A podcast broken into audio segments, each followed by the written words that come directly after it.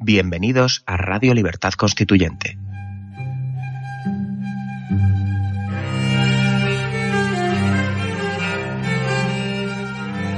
Están escuchando Radio Libertad Constituyente con don Antonio García Trevijano.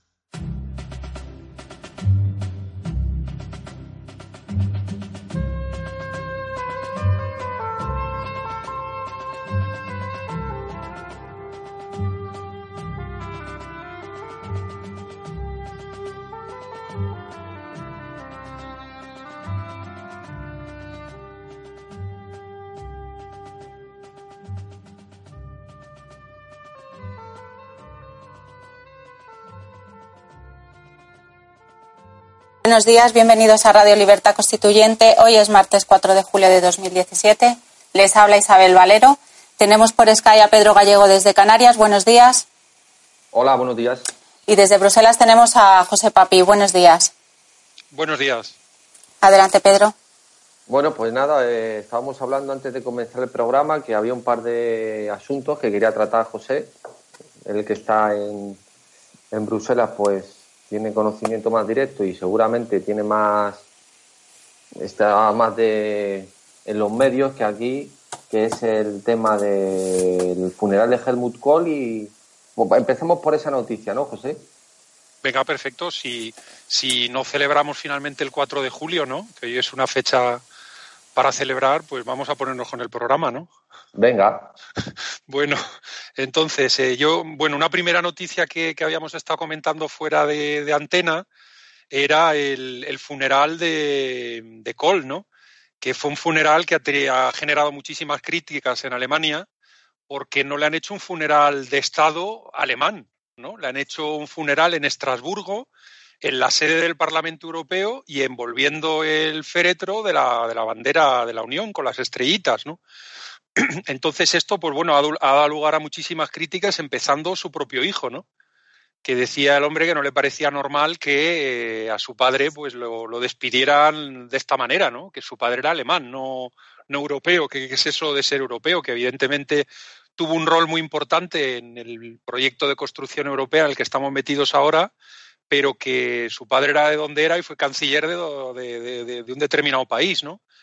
Bueno, a, esto además, y empiezo por los chismes antes que hablar del fondo, ¿no? Se le une que la relación de la viuda de la segunda mujer de Helmut Kohl y de la señora Merkel es eh, manifiestamente mejorable. Eh, esta señora nunca le ha perdonado a Merkel que traicionara a Helmut Kohl en una investigación que hubo, creo recordar que por financiación ilegal de la CDU, hubo un lío allí con los años y Merkel, para quitarse el muerto del medio, pues eh, no tuvo problema en su día de, pasarle la pelota a Kohl, ¿no? Y de reprobarlo y de criticarlo, y esto la viuda pues no se lo ha perdonado nunca, ¿no? Y en el capítulo de, cotilleos, pues bueno, destacar que de hecho a quien quería invitar, y no estoy de broma, la, la, viuda de Kohl a que hablara en el funeral de su marido era nada menos y nada más que a Víctor Orbán, al primer ministro húngaro. Eso es lo que tenía ella en la cabeza porque dice que es un hombre serio, un hombre que se viste por los pies y que prefería tener a ese hombre que representaba a alguien más similar a lo que había sido el pensamiento de su marido de lo que es la señora Merkel a día de hoy. Hombre, si es por un hombre que se viste por los pies, podrían haber llevado a Morante de la Puebla. Ah, bueno, eso yo, yo de toros entiendo muy poquito. pues ya me contarás que si se viste por los pies un torero, encima tienen que hacer fuerza entre varios. Bueno, bueno. Bueno, pues, eh, eh, bueno, eh, la, verdad es que fue, fue, patético. Perdonadme que use, que use esta palabra, pero fue totalmente patético el funeral. De hecho, agruparon a los, a los que hablaron en, en, tríos, en grupitos de a tres, y imaginaron los tríos que os presento. tres tríos calavera el primer trío calavera, sentaditos juntos y tocándose las piernecitas de cuando en cuando, dándose la manita y diciéndose cuchicheos a los oídos. Bill Clinton, Angela Merkel y Macron. Bueno, Bill Clinton es peligroso en las distancias cortas. Ah, bueno, eso parece que está, eso está probado, ¿no? Ahora no estamos diciendo nada raro, ¿no? Lo que pasa con quién tiene, quién tenía al lado Bill Clinton. Tenía a la Merkel en mitad. O sea, es aunque Bill, aunque Bill Clinton sea un peligro ahí, Creo que es una, anestesia demasiado, potente para él incluso. Bueno, pues luego, luego al otro ladito tenía a Macron, ¿no? Bueno, estos, estos tres eran eh, uno, uno, de los tríos calaveras. Segundo trío calavera, por cierto, sentaditos juntos y Clinton mandando el mensaje, Trump no está aquí, pero el, el, del orden mundial soy yo, ¿no? Trump este es un outsider que lo han invitado al club recientemente, pero que no, no tiene un poder de verdad, ¿no? Bueno, eh, segundo trío calavera, los que hablaron.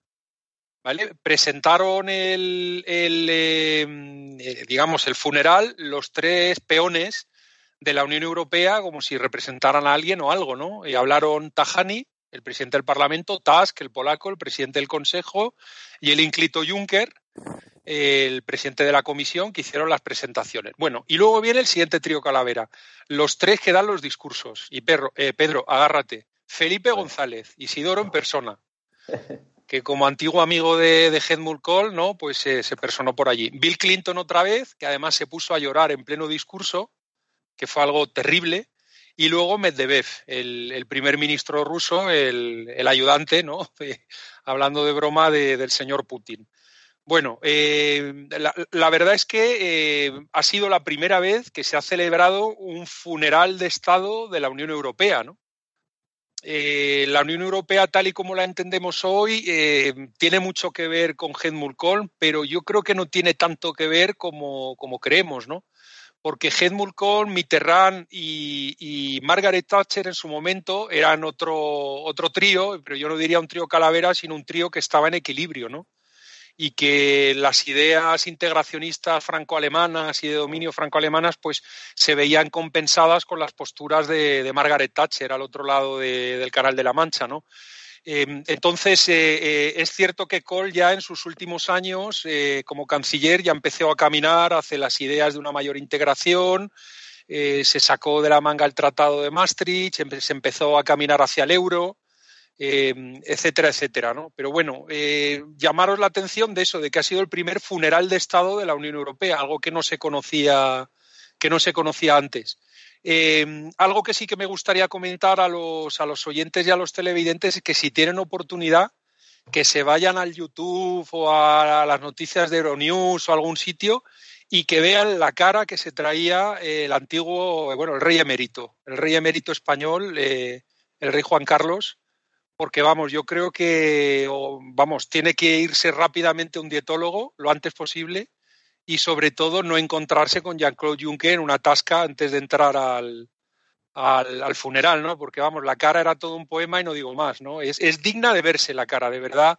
Si nuestros oyentes tienen un tiempo de, de, de meterse, verán cómo, claro, 40 años seguidos de, de dinero, mujeres y motores, como dijo en, don Antonio el pasado viernes, pues claro, eso hace mella, vamos, hace mella en cualquiera, incluso en ti, Pedro, que eres un hombre que sé que estás en forma. Vamos, 40 años seguidos de eso, vamos, se te notaría en la cara. No habría manera de que no se te notara. Yo con la mujer que tengo, que es una sola, me vale, ¿sabes? Eso es Para estar saciado más que de sobra. Bueno, porque Mucha, mucha tela. Pero bueno, el, tema está que estaba leyendo lo que estabas comentando acerca de la intervención de, de, Felipe González, perdón, a propósito de la de lo que ha aportado y lo, Helmut Kohl a Europa. Adelante. Bueno, eh, ¿sí o no? Sí. Vale, de acuerdo. Bueno, pues como seguíamos, eh, seguimos comentando las reacciones de, e intervenciones de los eh, presentes en el Tribunal de Kohl, que es lo que estaba hablando contigo, José, es sobre todo la eh, que quieren presentar como a Kohl como el primer, la primera muerte del ciudadano europeo, ¿no? Como con él se inauguró una nueva estirpe que es el del ciudadano europeo y él, es la primera víctima. Y entre otras cosas, eh, se quieren erigir como, erigir como, eh, como continuadores de su misión eh, profética Angela Merkel y Macron. Que dice, aquí estoy leyendo que incluso Macron dice que eh, deben continuar con el legado y que la historia una vez, alguna vez, o un día también tendrá que juzgarnos a nosotros. No sé qué querías comentar acerca de esto para darte pie a lo que querías eh, introducir también acerca de los discursos que pronunciados por Macron estos días, las intervenciones que ha tenido en este sentido. Sí, yo, yo, creo que Melenchón, el líder de la Francia insumisa, lo ha, lo ha calado, o lo está calando mejor que nadie a Macron y lo llama ahora Macron el faraón. Entonces yo creo que esa puede ser una buena explicación de lo que está pasando en Francia, ¿no? Estos días, con, un Macron que, ha perdido totalmente el juicio y ha convocado a los miembros de la Asamblea Nacional y a los miembros del Senado a una quedada nada menos y nada más que en el Palacio de Versalles. Es decir, normalmente usted se hacía pues en la sede parlamentaria, ¿no? Invitaban a los de la otra cámara y les lanzaba el Sarkozy o el Hollande de turno, les lanzaba el discurso de, bienvenida, ¿no? De comienzo del mandato. Pero este hombre, pues bueno, con el ataque este que le está dando de, no sé cómo decirlo, de, de, este delirio de grandeza, estas miradas al infinito, imitando a De Gaulle y demás, pues bueno, ha considerado que Versalles era el mejor sitio para, para, para tener este discurso, ¿no? Y bueno, pues el, discurso fue, fue pues bueno, eh, hay, una anécdota buenísima en Twitter que he estado mirando a ver si había habido algún trending topic de estos eh, relativo al discurso de Macron y ahí empiezo, estoy empezando por el final, pero bueno, creo que es divertido presentarlo de esta manera, ¿no? Eh, como sabéis, Versalles era donde vivía el rey Sol y eso en francés es el Le Roi Soleil, bueno, pues eh, han llamado a este hombre el Roi Sommeil, es decir, el rey sueño, porque por lo visto el discurso de 90 minutos ahí empezó a bostezar la gente y se quedaron completamente, vamos, hartos de escuchar las tonterías que dijo este hombre, ¿no? Y bueno, eh, el rey sueño, como lo han, como lo han denominado, eh, pues montó un discurso de estos que le hubiera encantado Pedro a don Antonio, ¿no? Con, mm. palabras de estas, o palabras, como dicen en Madrid de broma, ¿no? de estos grandes con mayúscula, apeló a recuperar la dignidad colectiva del pueblo francés. Me ha notado aquí, porque a mí estas cosas se me olvidan, que Francia tiene que recuperar la eficiencia, mejorar la representación y mejorar la responsabilidad. Bueno, ¿y en qué se traduce esto en concreto? Los tres palabras, ¿no? Como dirían en la calle, ¿no? Pues bueno, quiere reducir, esto es una cosa pues, populista en mi opinión, quiere reducir el tamaño de las dos cámaras como si el problema ahora mismo de, los sistemas políticos en los que vivimos es que hay que reducir 10 parlamentarios y con eso está todo arreglado, ¿no? Eh, de 577 a 385 en la Asamblea y de 348 senadores a 232 senadores. Esa es la primera propuesta que hace. ¿No? Para él mejorar la eficiencia es que haya algún sueldo menos en las cámaras eh, legislativas, cosa que no me parece mal, pero en fin, eso es la, la puntita del iceberg, ¿no? Segundo, se apunta al discurso de la Le Pen y de otros, más proporcionalidad en el sistema electoral francés. más proporcionalidad. De las pocas cosas buenas que tenían en Francia, ¿no? Que es que la representación si la tienen más o menos solucionada, ¿no? Lo tienen bien, bien encajado, se la quiere cargar este tío, ¿no? Bueno, y eh, eh, como os decía, pues bueno, eh, al final, pues sonó todo a una imitación en rollo, en, discurso rollo, de esto del Estado de la Unión que hacen los presidentes yanquis. Entonces aquí, como en el fondo esto pues es un complejo de inferioridad, pues dice que tú que lo reúnes allí en algún edificio de estos construidos en el siglo XVIII-XIX, ahora verás. Yo lo organizo en el Palacio de Versalles, me traigo a las dos cámaras, le suelto un discurso a lo Fidel Castro de 90 minutos, aunque creo que los de Fidel Castro eran algo más largos, ¿no? Mm. Eh, y, aquí empezamos una nueva, una nueva era, ¿no? Eh, bueno, yo creo que la expresión de, Melenchón ha sido afortunado, Macron el faraón, ¿no? Que es como lo está llamando ahora. Y bueno, ya como comenté el pasado viernes, oye, eh, Albert Rivera, que hablábamos fuera de, antena sobre él, ¿no? Que se siente el, el, heredero, ¿no? Bueno, el que es catalán, el hereu, ¿no? El hereu de, del señor Macron en España, pues bueno, pues va a tener que ir reservando, ¿no? El eh, que no sé, hay palacios muy bonitos en España, ¿no? El Escorial o, o no sé dónde, pues para, para inaugurar cuando él cuando llega a primer ministro, ¿no? A presidente del gobierno. Y bueno, eh, esta grandilocuencia, pues que se vio en el, en el funeral de Kohl, que se ha visto ahora en el discurso de Macron, pues la ha continuado con una frase que te voy a, te voy a pasar el testigo, que seguro que haces tú, hilas muy fino, muy fino con lo que te voy a decir. Fíjate qué frase dice Bruno Lemer, que es el ministro de Economía y Finanzas de, de Macron el Faraón. Y dice lo siguiente, que Francia va a caminar de la mano, entre comillas lo de de la mano, con Alemania para construir una nueva Europa.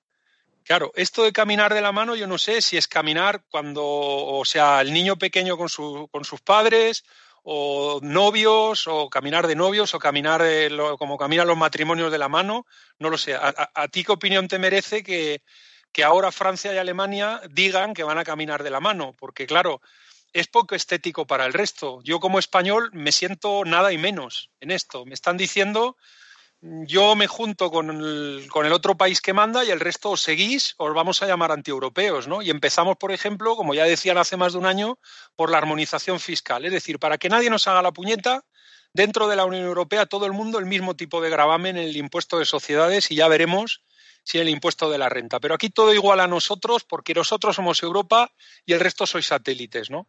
¿A ti qué, qué opinión te merece, Pedro, esto de caminar de la mano? Eh, yo quería empezar para llegar a donde, a la última frase que acabas de decir, de construir una nueva Europa, eh, que yo no sé la claro que en, Francia, en Alemania, en estos sitios tengan esa fijación con construir eh, una Europa o una unificación europea en, en, el sentido que a ellos les interese, pues no me extraña pero desde luego, pero eh, que los españoles eh, seamos eh, defensores y también apostemos por eso es que es algo inaudito. O sea, hay un libro que para mí es fundamental para entender esto, porque es que si no, no se puede dar un paso en, este sentido, que se llama España frente a Europa, que es una obra de Gustavo Bueno. Y ahí te explica claramente cómo Europa se construye en contra de España. O sea, Europa se, construye contra España. yo no entiendo estas eh, bondades que se le otorgan al, al, al protestantismo en general, al imperio inglés en particular, o viceversa si queréis, que son los amigos de estar con la Biblia en una mano y el látigo en la otra, ¿eh? y que son los que han inoculado un, sentimiento, eh, sobre todo a través que ha sido fomentado por los regeneracionistas en España, con Ortega y Gasset, entre otros, como Adalides, que veían en Europa la solución y en España el problema, que ha existido un absoluto desprecio de toda la historia de España y de lo que hizo su imperio. Y se, promueve, o sea, es que hay un, deseo, hay un desprecio absoluto, y cito que, hablé contigo antes en el descanso, por ejemplo, la obra que viene muy a cuento de lo que estamos hablando.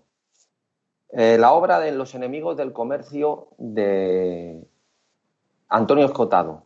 Es que este hombre en el primer volumen, que le dedica al imperio romano, la de Dios, y habla del imperio británico, habla de los vikingos, o sea, es que se jacta de los... es que yo... Se jacta, ¿eh? se jacta de que lo, de las eh, avances marítimos y de, las y de las construcciones, de las epopeyas, de las conquistas marítimas de los vikingos. pero bueno, vale, sí, muy bien. Pero es que me estás hablando, pero ¿cómo se puede comparar la, historia marítima de España, la historia naval, que es la historia eh, eh, número uno, que no tiene comparación, seguida por la del Imperio Inglés, que es muy importante? Por ejemplo, de eso es que no dice una palabra, ni las aportaciones de la escolástica a la economía, al derecho, a todo, tampoco dicen una palabra. O sea, eso se desprecia completamente hasta por los propios eh, filósofos o intelectuales nuestros. Entonces, eh, esto se, claro, que los nuevos chavales, a través de la, de la basura, de las becas Erasmus y todo esto, tengan el cerebro hecho polvo, pues se puede entender, se puede entender.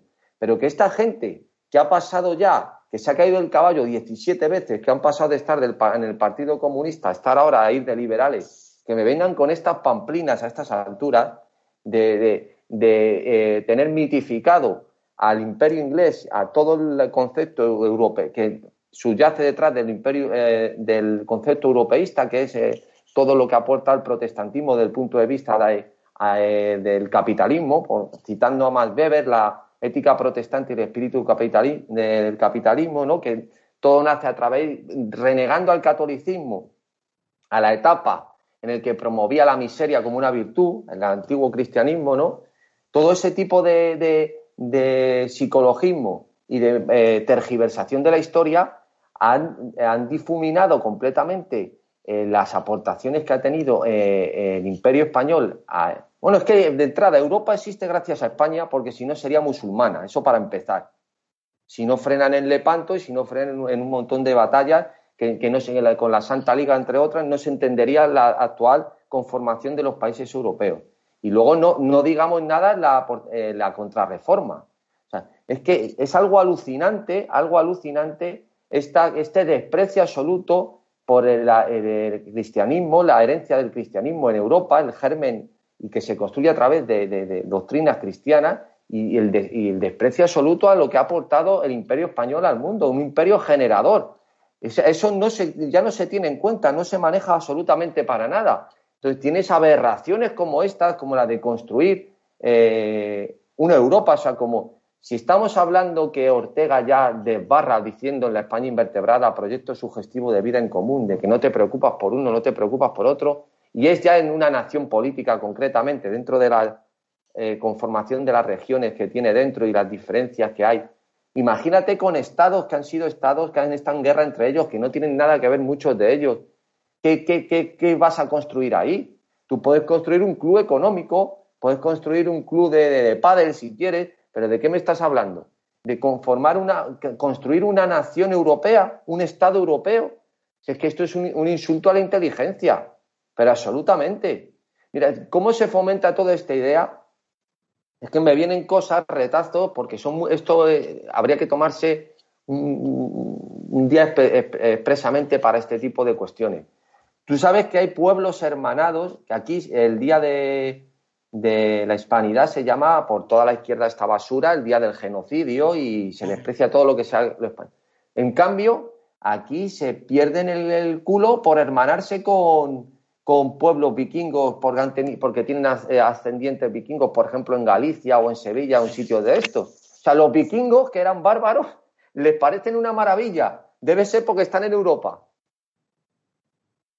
Pero, pero eh, todo, lo que, eh, todo lo que destile cuestiones cristianas o de cuestiones que se pueden identificar con el imperio español hay que rechazarlo. O sea, es decir, yo creo que todo viene en, buena medida y en el que las universidades, las universidades tienen mucha culpa en, distorsiones de este tipo, que es normal que esté un banquero como Macron ahora queriendo, queriendo construir un Estado europeo. Sí, ¿no? Y, y, además con el siglo XX que ha tenido Europa, que ha sido una maravilla. Es decir, que empezamos el peor, con la el peor siglo, el peor eh, siglo. Que, que, es que si eh, eh, aquí dan el premio Carlo Magno en lugar de dar el premio Carlos V, ¿no? Y, luego habla, hablamos por, em, o sea, la, la, Unión Europea se siente como superior al resto del mundo, sobre todo cuando habla con relación a los Estados Unidos de América, ¿no? Que ha venido no dos sino tres veces en el siglo XX a salvarla. En la Primera Guerra Mundial, en la Segunda Guerra Mundial y en la Guerra de Yugoslavia. Esto Mm, no sé, es que hemos tenido un siglo XX que es para, para borrarlo, para borrarlo, como no hubieran aparecido los grandes descubrimientos de la física o de la medicina o, de la técnica, que en esto sabes tú mucho más que yo, pero de no haber tenido lugar esos descubrimientos, el siglo XX es para borrarlo con la goma de borrar y, olvidarse de que ha existido, vamos. Y, pues sí, sí, e, e, e, eso es lo que hay, es, es crear una nueva, un nuevo mundo, ¿no? un nuevo orden mundial en el momento en que la Unión Europea se rompe el equilibrio que, ejerce Margaret Thatcher, cuando el Reino Unido sí hablaba, porque también el Reino Unido tiene mucha culpa de lo que ha pasado luego con la Unión Europea. Y, yo esto lo he denunciado en alguna ocasión anteriormente. Es decir, hasta Margaret Thatcher, el Reino Unido le echa el pulso a los que quieren otras cosas, ¿no? A partir de ahí se meten en una esquina, critican, actúan de Pepito Grillo, dicho otra forma más, más formal, son la referencia ética, ¿no? Que descubre las trampas, los excesos, los desmanes, etcétera, pero eh, ya no ejerce con lealtad esa oposición, ¿no? Eh, si me permitís el símil con, la, con, el mundo parlamentario, ¿no? No ejerce esa, esa posición, sino lo que hace directamente, pues criticar, irse a una esquina. Bueno, pero ¿y tú qué propones? No, yo no propongo nada. Yo solo digo que está muy mal lo que hacéis, ¿no? Entonces, ya cuando el Reino Unido se retira, esto ha sido ya el, vamos, ha sido la degeneración absoluta. Pero claro, es que se, ha ido, cayendo así, cuesta abajo y ahí vamos. Eh, por ejemplo, eh, el, papel de los británicos, ¿no? Del Reino Unido. Claro, dice, eh, ellos no. es que ellos en principio, ¿qué compromiso tienen con Europa? Es decir, dices, ellos proponen. O sea, hay una ausencia de, compromiso porque solo critican. Claro, pero ¿sí qué, quieres de los ingleses? O sea, ¿ellos qué les va con esto? En el sentido de decir, ellos, vienen, ellos son un imperio depredador por naturaleza. Entonces, cuando se les ha dejado de interesar el asunto, pues hasta luego. Es, decir, ¿qué compromiso de construcción europea ni qué pamplina le vas a decir tú a un inglés? Si es que se ríe de ti, que, pero absolutamente, o sea, pero, pero, pero directamente, o sea, los compromisos que pudieran haber son del punto de vista comercial o del punto de vista de la seguridad, pero del punto de vista político de, eh, eh, ansiar una, Europa unida desde el punto de vista, eh, pues eso, de como si fuéramos hermanos, con cuestiones así, pero ¿quién se puede creer eso? Si es que eso es un chiste. Además, lo que, la, todo lo que, la tesis que he puesto antes es para, para acabar diciendo que España no pinta nada en la Europa de esta gente. absolutamente. Pero además, ni, ni pinta, ni ha pintado, ni va a pintar. España tiene que estar en otra cosa. España tiene que mirar a Hispanoamérica y hacer y, cambiar, cambiar, rotar la, visión hacia donde quiere ir su futuro, porque aquí no somos, somos menos que un cero a la izquierda. Sí. Sí, hemos tenido una generación de, de, jefecillos políticos que lo único que han venido a Bruselas es a pedir dinero nos han perdido el respeto con las trampas oportunas, por supuesto, para que luego los fondos estructurales aguantaran más años, eh, moviendo población de una región a otra, como ocurrió entre Castilla y La Mancha y la, y la Comunidad Valenciana. aquí hemos sido siempre los que pedíamos. Hemos sido la, antigua Rumanía o la antigua Polonia ahora ya nos han dejado que lo comido por lo servido y con la salida del Reino Unido ya sabemos que a partir del año, del año 2020 esto nos cuesta y mucho porque la suma, es decir, ya no estamos en la media, estamos por encima de la media, con lo cual vamos a tener que pagar y que ser contribuyentes netos o nos van a echar del club, ¿no? Y yo me apunto a lo que tú dices, Pedro, es decir, que si los ingleses, los británicos montaran una alianza con los Estados Unidos, nosotros con los portugueses hacia Hispanoamérica, ¿no? Y hacia la, hacia toda la, parte africana, a la América española y a toda la América portuguesa y a la África portuguesa y, luego incluso nos planteáramos una unión incluso con los anglosajones, yo es que eso, eso sí es una potencia mundial económica eh, infinitamente superior a vender, aunque ahora mismo los números son los que son y dan lo que dan, pero porque nos hemos acostumbrado a esto, ¿no? A lo que a vender a los checos o a vender a los belgas o a vender a los franceses. Eh, ya sé que estoy diciendo algo que luego no pongan en el muro, que no me olvido de cuál es el principal socio comercial de España. Ya sé que es Francia. Pero si pensáramos a mayores y si pensáramos con una mira a largo plazo, eh, lo que nos interesaría lo que estás diciendo tú, que es completamente mirar, mirar hacia el Atlántico y trabajar con la gente que está de ese lado. Pero tú fíjate en dónde, por dónde van los tiros. Tienes a Albert Rivera, que este chico es medio deficiente mental, lo que pasa es que tiene cara así de bueno y parece que, que dice cosas prudentes y tal, es como como Julián Guita, pero en versión, porque Julián Guita es en versión estoica. Tú lo, lo analizas y no dice nada más que sandeces.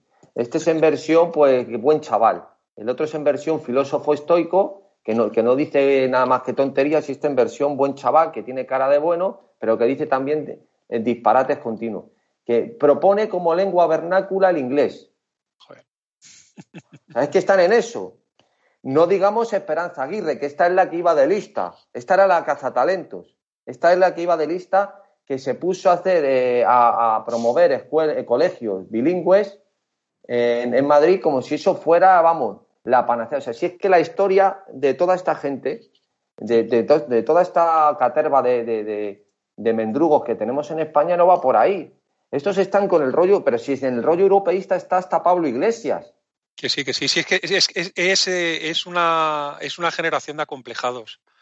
Porque rechazan, de alguna manera, todos rechazan mm. todo lo que es España, lo que es el imperio español. Ven como algo retrógrado, anacrónico, eh, pues, como decía, ponerle tres candados al sepulcro del Cid. O sea, hay que rechazar todo eso, lo moderno, lo, bueno, todo es un error de aquí para atrás, lo, bueno empieza ahora y hay que homologarse con esta, con esta gente. claro, es que es, alucinante la cantidad de analfabetos que hay en España, la mentalidad completamente obtusa que tiene, pero es que ahí te encuentras a todos, te encuentras desde Rajoy a Pablo Iglesias. O sea, es que eh, barre todo el espectro. Sí, sí, sí. Claro. Y los que son, fíjate, Pedro, los que son pillos son los franceses y los alemanes, porque han disfrazado su interés nacional de bandera europea. Es decir, si yo, si yo como francés vengo y te digo a ti, usted que, eh, Pedro, tú que eres el primer ministro de España, de lo que a mí me salga de la gana, lo, que a mí me salga de las narices, porque esto es el interés nacional francés. Tú me vas a responder, pues no puede ser. Sin embargo, se han envuelto en una bandera, que esa bandera es el interés nacional de ellos, y esa bandera, el que no esté de acuerdo es que es antieuropeo. Y claro, ser antieuropeo, esto es como ser, ¿sabes? Anti, anti gay o anti tal o anti cual. Esto no se puede aceptar en el lenguaje de hoy, ¿no? el decir que uno es anti-europeo, bueno, yo, yo soy pro-europeo, pero pro-europeo en el sentido que creo que compartimos una cultura común, ¿no? Y que podemos hacer muchas cosas juntos. Y eso me gusta.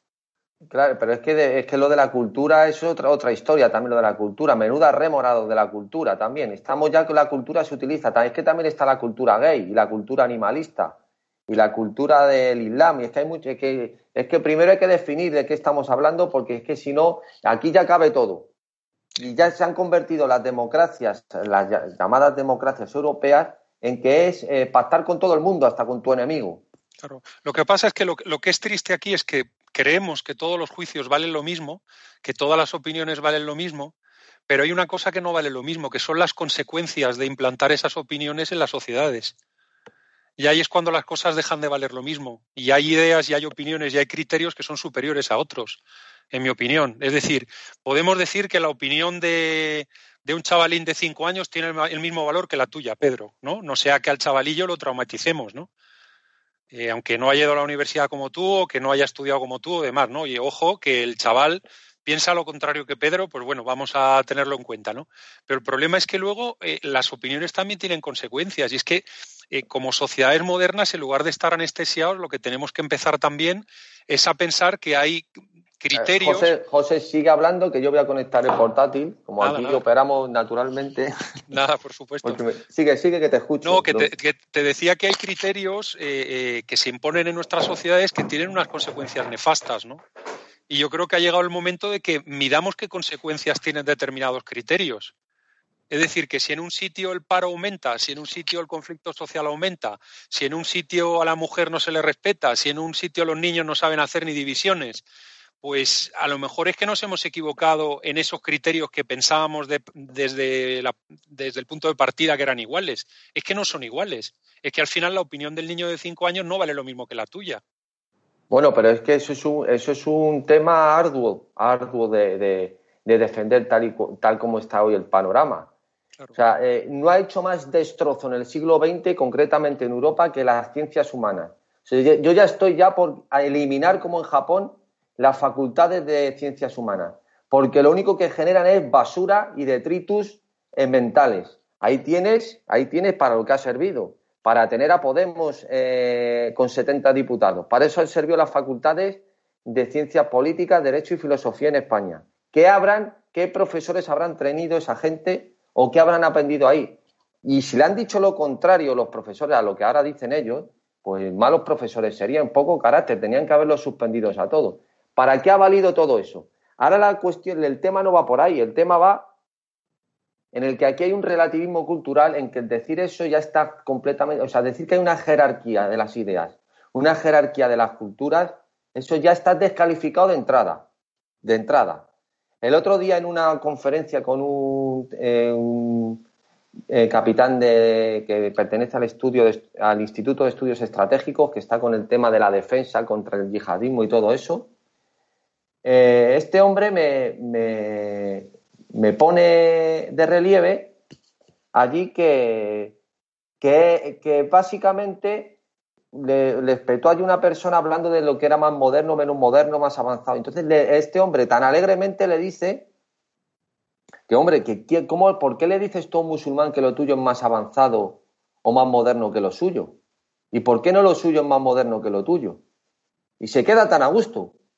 Entonces, claro, la, cuestión que le plantea a este señor es, digo, bueno, entonces, como, porque él dice que ambos daban soluciones a sus problemas, a sus modos colectivos de vivir, todo eso, ¿no?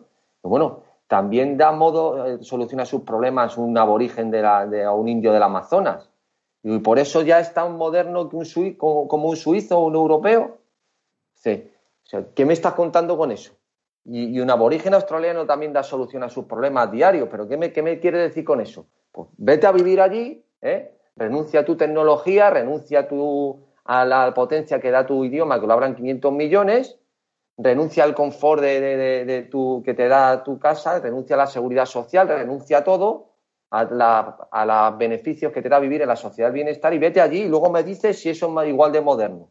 Es que estos delirios puros, estos complejos de la socialdemocracia, que no establecen jerarquías porque si no eres algo así como un racista o un supremacista blanco o algo por el estilo, está llevando a delirios absolutos, pero a delirios absolutos. O sea, es que Carmena no pone el Belén porque dice que no somos cristianos todos los madrileños y te enarbola la bandera del arco iris allí en el, ayuntamiento. Si es que esto, esto, esto es de, de, deficientes mentales ya el camino que lleva esto. O sea, es que ya la, determinación de si eres, o sea, ya el que, el que te gusten, eh, ya pondrán como los semáforos, que ya lo están cambiando los muñecotes y ya no sale un hombre o, la, el símbolo que pueda identificarse con un hombre, ya salen mujeres con falda, porque ya es, todo el rollo este de, delirio absoluto. O sea, de aquí para atrás todo no vale, o sea, no vale nada. Es basura pura, es de aquí para adelante, lo bueno. Y en eso tiene mucha, como faro donde mirarse Europa. Hay que renegar de todo esto. Pues eh, en esas estamos. y desde luego. Totalmente. Y el Vaticano de la socialdemocracia aquí en Europa, que es Bruselas, ¿no? que, que es, que es una fuente de, bueno, de todas estas tonterías y más. ¿no? No sé, yo, yo, te quería proponer a lo mejor hacer un, descanso, ¿no? yo creo que llevamos un rato largo de tirón, ¿no? Pues, pues no lo sé si no. Sí. Una pausa y volvemos enseguida.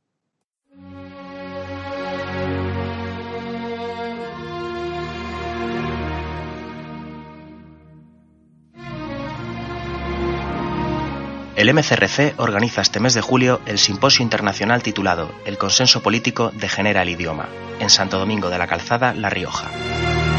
Del 21 al 23 de julio de 2017 se reunirán algunos de los colaboradores e intelectuales más cercanos al MCRC.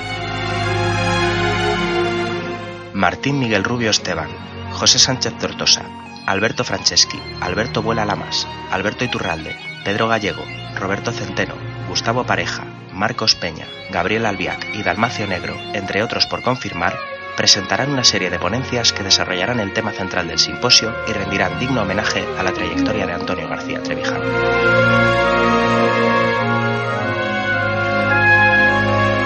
Infórmate e inscríbete en la página web del evento simposio-mcrc.es.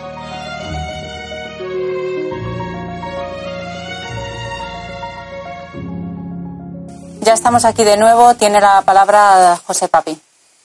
De acuerdo, pues muchas gracias Isabel.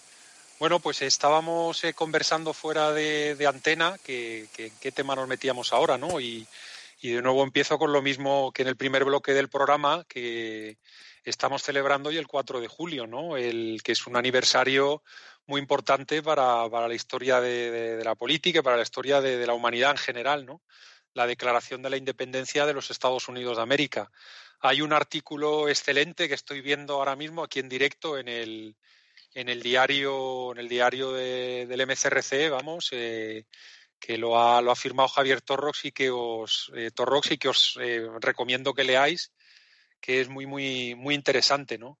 Y bueno, Javier al final del artículo, porque la conclusión es muy buena, dice que, tenemos que aceptar la servidumbre de la responsabilidad, de la responsabilidad de ser ciudadanos.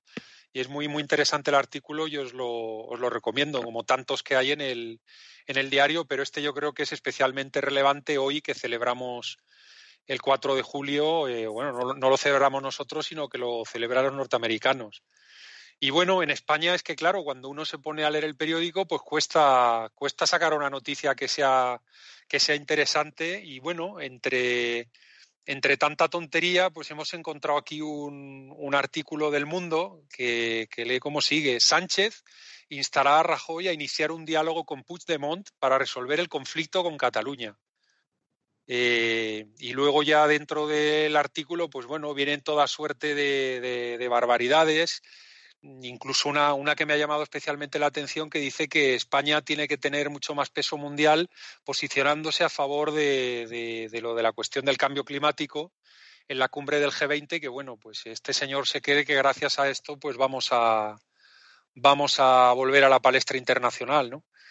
y bueno pues Pedro no, no sé qué es lo que qué es lo que opinas de este hombre de Sánchez que ya pide diálogo con Puigdemont y, y bueno, oye, al, final tendrán razón los, los catalanistas cuando dicen que la, ley suprema es la ley del referéndum y que es una ley que está por encima de todas las demás, como se ha salido, vamos, eh, que es una, una frase que se han marcado esta misma mañana. ¿Qué, te parece todo esto, Pedro? No, bueno, eh, es un, uno, una más, una más de, de lo que se avecina, que desde luego teniendo a Rajoy como presidente, que es la inacción absoluta, pues eh, esa posición de repliegue le va a costar caro, porque claro, si una posición moderada o diplomática hace mantener, eh, salvar los muebles, mantener las aguas en calma, no, si es que aquí te están comiendo el terreno cada día. Esa falta de acción eh, está promoviendo y está suscitando precisamente lo contrario. O sea, cree que, con, cree que con el diálogo toda esta gente piensa que, se, que la cosa se queda ahí. O sea, que se queda ahí, es decir, que no va a ir a más, por lo menos. Es decir, no, no, esto tiene muy mala solución, pero por lo menos si dialogamos, tendemos puentes, como dicen, pues la cosa no va a ir a mayores. Claro, qué, qué, qué, qué error más grave, qué error más grave. Desde luego ya la, lo que es el concepto de unidad nacional, eso ha desaparecido ya hace tiempo. Muchas veces por acción y otras veces por omisión en, no querer defender esa integridad. Ahora sale a estas alturas de la película, bueno, pero esos son artificios absurdos que no significan nada, diciendo que si las Fuerzas Armadas, dice ahora Cospedal, eh, están para defender la integridad territorial y chorradas de ese estilo. Si eso no hay que decirlo, si esto eh, lo, que, lo que decimos siempre, el derecho es una cuestión de voluntad. Una cuestión de voluntad, o sea, de querer hacerlo cumplir. ¿De qué me estás hablando? Y lo que tú quieras, pero ¿qué está pasando ahí? Que llevan promoviendo. Sí, fíjate una cosa, pero fíjate qué lenguaje utiliza literalmente Pedro Sánchez. Dice, lo importante es que Rajoy dé un paso para dar, no, no soy yo hablando así de mal, es Pedro Sánchez, para dar una solución política al conflicto que hay en Cataluña. A mí esto me recuerda el lenguaje que había con la ETA, ¿no? De tenemos que pasar de la solución armada a la solución política. Este señor. No, pero si la solución política esa puede ser armada. Si una cosa no, no, no, elimina la otra. Además, la, la, guerra es una suerte de solución política o la, la acción armada que, vamos a ver, lo que tienes que utilizar es el monopolio legal de la violencia, que es lo que, es lo que tiene el Estado. O sea, el, que eh, a mí me hace mucha gracia eh, que, pareciéndome un, un, profesor y un economista brillante, brillante, Huerta de Soto, cuando habla del anarcocapitalismo y la extinción y eliminación prácticamente del Estado, bueno, pero ¿quién va a mantener y a sostener una legalidad? En una nación. ¿Quién la va a eh, una empresa. Prosegur. Prosegur. Claro, claro. Y NG Direct. ¿Quién? a, ti te da por montar eh, agencias o departamentos de ingeniería y a lo mejor a mí me da por montar milicias. ¿Y ahora qué pasa? ¿Quién pone orden ahí? Es que el, Estado, el, que mantiene la legalidad en una nación, en un territorio, es el Estado. Y de hecho el liberalismo, el liberalismo clásico siempre ha querido un, un Estado, un Estado muy fuerte, muy, muy fuerte, pero pequeño. Y de hecho yo tengo un muy buen amigo de la, de la Universidad de Viena, eh, liberal, eh, austríaco él, eh, y, que, lo, que me, lo que me dice es que yo como liberal lo que defiendo es un Estado muy fuerte, pero pequeño, pero un Estado muy fuerte, porque si no hay ese Estado muy fuerte, al final nos vamos a empezar a matar.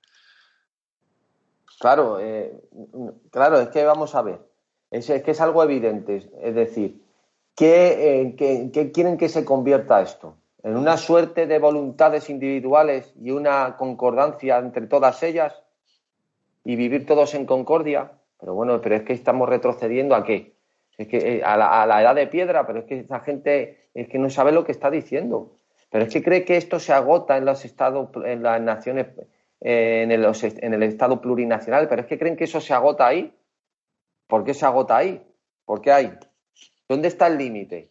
Y luego, aparte, ese límite que está eh, en, la reducción de la dimensión de los territorios por identidades que ellos consideran que son distintas a las demás, también puede ser a la inversa. Luego puede haber eh, esa región que es más potente. ¿Me estás oyendo, José? Bueno, eh, es que... Sí, te me dijiste antes que había un párrafo que era que no tenía desperdicio, ¿no? De la reunión de Sánchez con el rey. Sí, sí, este te va a gustar mucho y sobre todo después de una de las respuestas que ha dado don Antonio en el, en el Piensa y Verás del fin de semana, donde distinguía perfectamente entre país, nación y Estado. Pues fíjate qué líos se hace Pedro Sánchez cuando, cuando se fue a hablar con el rey. Dice, Sánchez le ha planteado al rey la nueva defensa de la realidad plurinacional de España.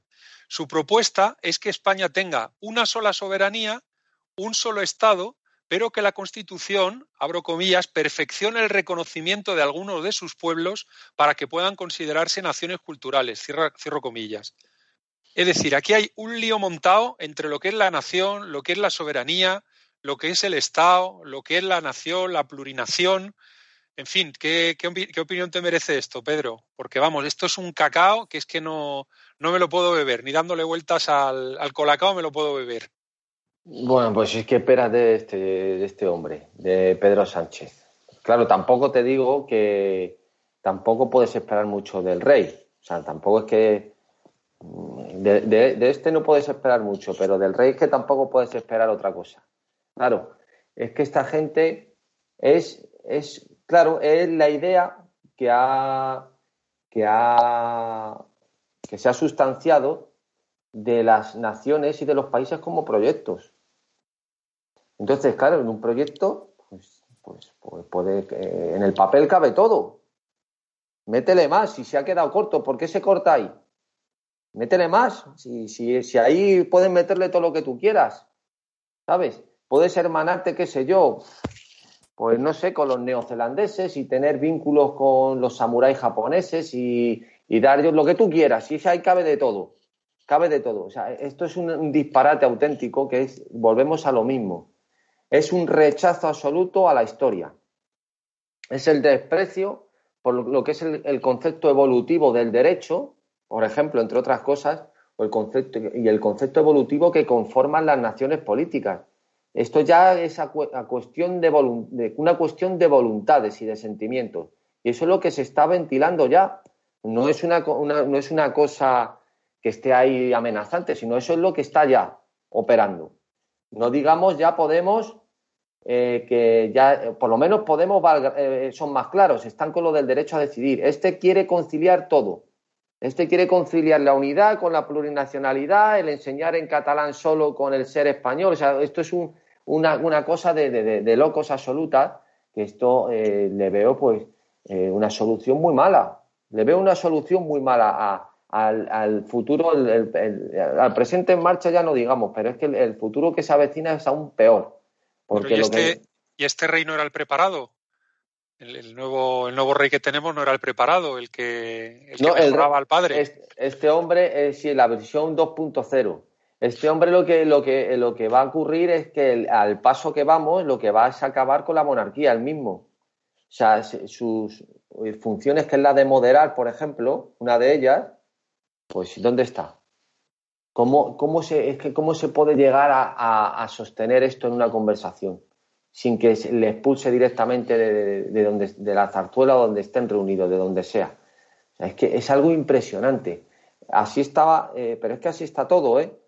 O sea, así está la televisión, así están los medios de comunicación, así está la basura de los tertulianos, que son los, los, los chamanes en los que se mira todo el mundo, y así está el patio. Eh, y, a los que se miran, a los que se miran a Europa complejados, imagínate que le entraran al rey de Suiza, de Suecia, al, rey de Holanda o a la reina del reino de, Gran Bretaña, que le entrara de repente un político a decirle la chorrada esa. Y, imagínate cómo saldrían del palacio, ¿no? Y lo que diría el rey, vamos, es que al final nos miramos a Europa para lo que nos gusta, ¿no? Para lo que no nos gusta no nos miramos. No, sí, claro, son las contradicciones, eh, las contradicciones eh, que existen, claro, porque la gente se, se formula psicologismo que la propia psicologismo que la propia historia no le deja luego eh, que se materialice porque en cuanto porque no, no, no, aguantan un mínimo análisis. A mí me hace mucha gracia de toda esta gente que son el paradigma de, de la socialdemocracia, que se admiran de países como Australia, de lo bien que funciona, de la calidad de vida que hay, pero que es Australia, el país de las reglas. el país de las reglas y además mírate su historia, chaval, mírate un poquito cómo se ha creado Australia y, qué, y qué, cuál es su pasado más cercano y cómo opera a día de hoy, y cómo opera a día de hoy con el control de la inmigración para irte allá a vivir, para irte a trabajar, cómo tiene a los aborígenes australianos eh, diseminados como si fueran cactus por, las calles y por todos los sitios. es decir, mírate un poquito las cosas. ¿Tú qué coges? ¿La, portada de las películas o qué? ¿Qué, qué, fantasía se te tiene la gente en la cabeza? Esa proyección. Dime, José. No, no, en lo, de Australia, que es famoso en Australia lo de la isla esta en la que meten a los inmigrantes ilegales, que los tienen allí algunos eh, cuatro o cinco años esperando hasta estudiarle la documentación que, traigan consigo. Sí, sí, claro, pero, o sea, cosas que, superamos los malvados del Imperio Español con los discursos, por ejemplo, de Ginés de Sepúlveda, las disputas que tenía, o el sermón de Montesino, mil, la Escuela de Salamanca da solución a esto hace 500 años, pues eso no vale.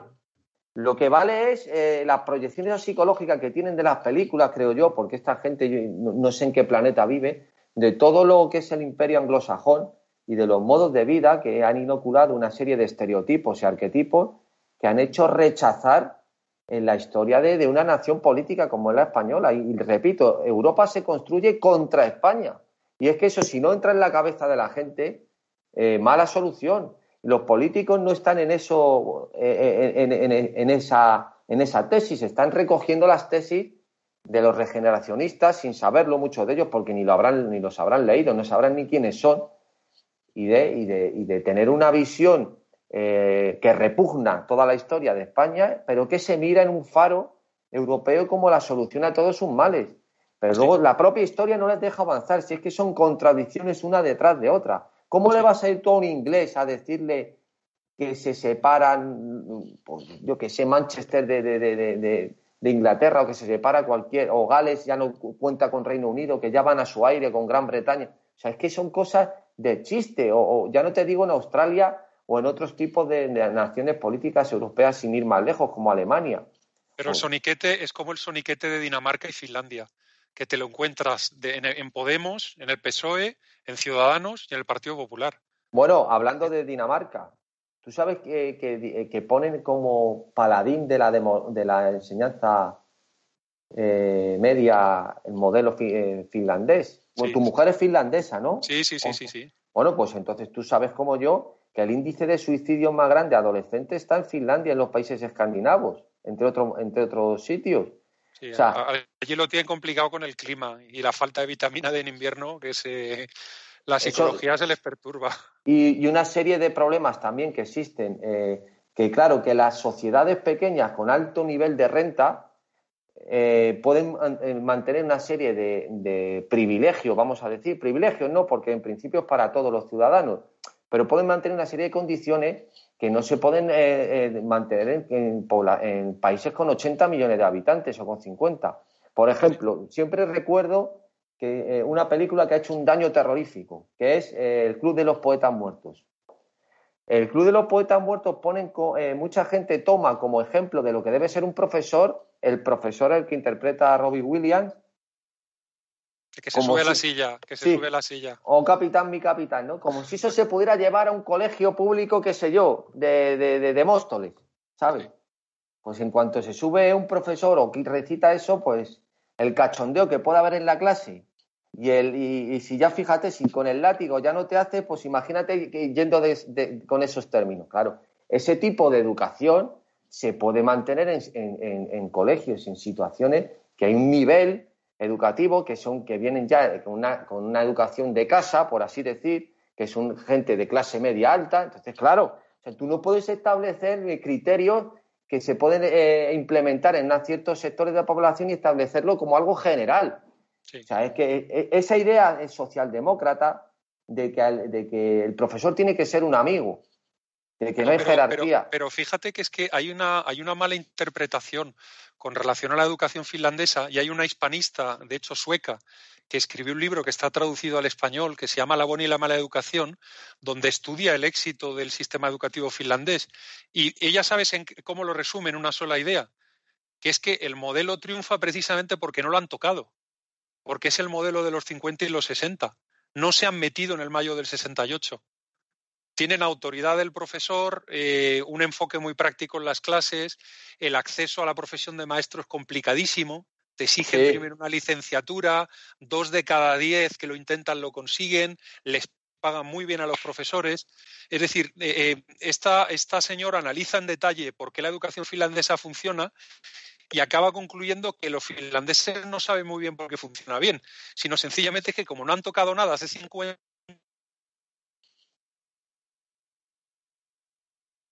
se ha parado.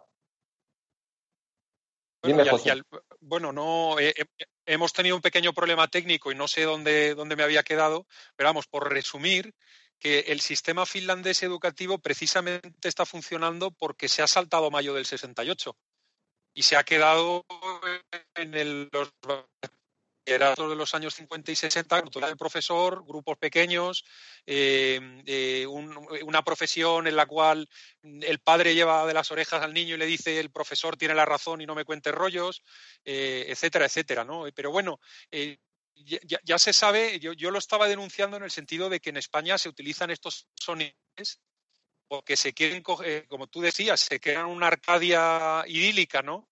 De que si estuviéramos en Finlandia, pues la educación sería perfecta y, claro, tantísimas cosas de Finlandia no se las quieren coger. No, claro, y que los materiales que tenemos no son los mismos. Yo siempre repito que creo que es Ortega el que lo dice, que una democracia la sueca en España fracasaría por falta de suecos. O sea, hay, hay sistemas y modelos que no se pueden trasplantar como el que trasplanta una fábrica, ¿me entiendes? Tú tienes que saber con qué materiales te estás operando, que era el ejemplo que he puesto antes con lo del profesor y los alumnos. Hay, sistemas y modelos que tú no puedes implementar de manera general en sociedades o porque son muy más complejas o porque son eh, tienen un, montón de cuestiones que son que, no, son tan homogéneas como otras. Finlandia, la población, lo que es la población finlandesa, excluyendo los problemas que tiene con la inmigración, es muy homogénea y aparte es muy reducida. Entonces, ese tipo de... Eh, luego, además, se toman modelos eh, la educación viene de eh, eduquere o viene que es guiar, duche, de ahí viene duche también. Y la misión de la educación es guiar. Claro, guiar y, tienes que, tienes que eh, modelar o tienes que guiar al, chaval para que se enfrente a la realidad y, sepa, y sepa enfrentarse a los problemas de la realidad. Cuando tú proyectas este tipo de educación socialdemócrata en la que es todo un idealismo rampante, pues tienes a chavales atontados perdidos, que, se, ha erradicado completamente el espíritu crítico, se ha erradicado completamente la capacidad de establecer jerarquías, de establecer eh, meritocracias, porque eso está mal visto desde el punto de vista idealista. Entonces, claro, tienes, tienes a chavales eh, atontados perdidos. todo ese tipo de o sea, uno de los, de los motores eh, que ha fomentado la estupidez más grande ha sido todo el tema de los pedagogos en España. Eh, la, intromisión de los pedagogos en la, en la educación, ¿eh? el psicólogo, el pedagogo, la, toda la historia esta, es que ha hecho un destrozo absoluto, pero absoluto en la educación. Claro, no se pueden poner modelos hay que estudiar en qué, en qué, modo, qué modos colectivos de vivir tienen, qué tipo de sociedades las configuran, las religiones, todo para saber si eso puede funcionar y de qué manera. Tú no puedes implementar la educación finlandesa, en Estados Unidos. Si es tan bueno, bueno, pues que se vaya a Estados Unidos allí. Pero es que son cosas tan estúpidas que es que, se, eh, no, no se puede, son, hay situaciones que son análogas, que no son unívocas, son cosas que significan cosas distintas y que tienen eh, tratamiento distinto, sin perjuicio de las similaridades o, relaciones que pueda haber entre ellas. Entonces, todo este punto de vista idealista, es culpa del, idealista, del idealismo, una falta absoluta de, materialismo para, para enfrentarse a los hechos, sino se proyectan ideas eh, normalmente muchas de ellas incluso son mitos y en el que de ahí se construyen eh, eh, situaciones o soluciones políticas como la de Pedro Sánchez. Que, es lo de y querer maridar una cosa y la contraria, la soberanía con la nación, con la plurinacionalidad, con el. O son cosas que, que son de chiste. Y bueno, si quieres decir algo más, José, hemos tenido un día movido para hacer esta grabación. Desde luego, desde luego, hemos tenido el internet que nos, nos estaba fallando, pero bueno, eh, yo creo bueno que hemos hecho un repaso, un repaso interesante a la deriva, ¿no? Eh, a la deriva que, podemos observar en la Unión Europea y claro, luego miramos en casa si hay algo que, que nos ofrezca cierta sensación de orden ¿no? y, de, y de progresar adecuadamente, ¿no? como dicen ahora los pedagogos, Pedro, y tampoco lo encontramos. Tampoco lo eh, encontramos en casa. Estamos como, como me ponían a mí ya en la EGB, NM, necesita, eh, había PA o NM. ¿Progresa adecuadamente o necesita mejorar? Pues este, este programa, desde luego, eh, no, no, sé, no sé cómo deberíamos titularlo. Si decir que España y Europa necesitan mejorar de la mano, ¿no? como pedía el ministro francés, o, hablamos de, que los españoles no podemos tener ese complejo, ¿no? Que tenemos que estar mucho más orgullosos como estaba, acaba de pasar el orgullo gay, yo creo que el programa se debería llamar el, orgullo europeo. El orgullo europeo. bueno, bueno. Y además, además lo, estás diciendo de ir de la mano, eh, hay que estar orgulloso, me lo estás poniendo en bandeja de plata. Bueno, yo confío en tu criterio. Ponemos el, nombre al programa que decidas. Yo te veo, yo te veo por, por, andando por las calles en un happening con una bandera europea y con banderitas también. Me habéis, pillado. Que digo una cosa en la radio, ya os los oyentes y los televidentes. Como siempre, Pedro, un gustazo coincidir contigo.